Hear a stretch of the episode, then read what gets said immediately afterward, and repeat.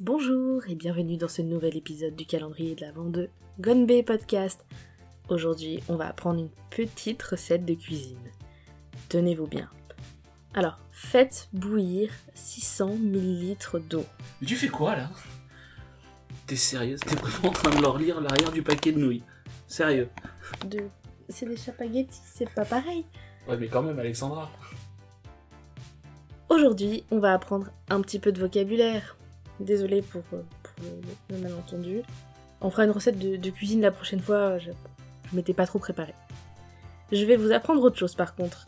Dans une situation pareille, il convient de présenter ses excuses. Bon, ok. Comment on présente ses excuses en coréen? Bah, deux solutions.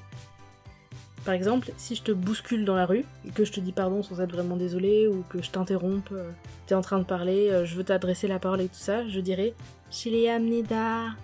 Par contre, si je veux présenter des vraies excuses, comme par exemple, euh, voilà, demander pardon de façon un petit peu formelle, comme pardon d'avoir essayé de vous arnaquer avec la recette du paquet de chapaghetti, Ouais, c'est ça, ouais. eh ben, je vous dirais Amnida. Quand, euh, quand on vous bouscule dans la rue, c'est Ah, Amnida.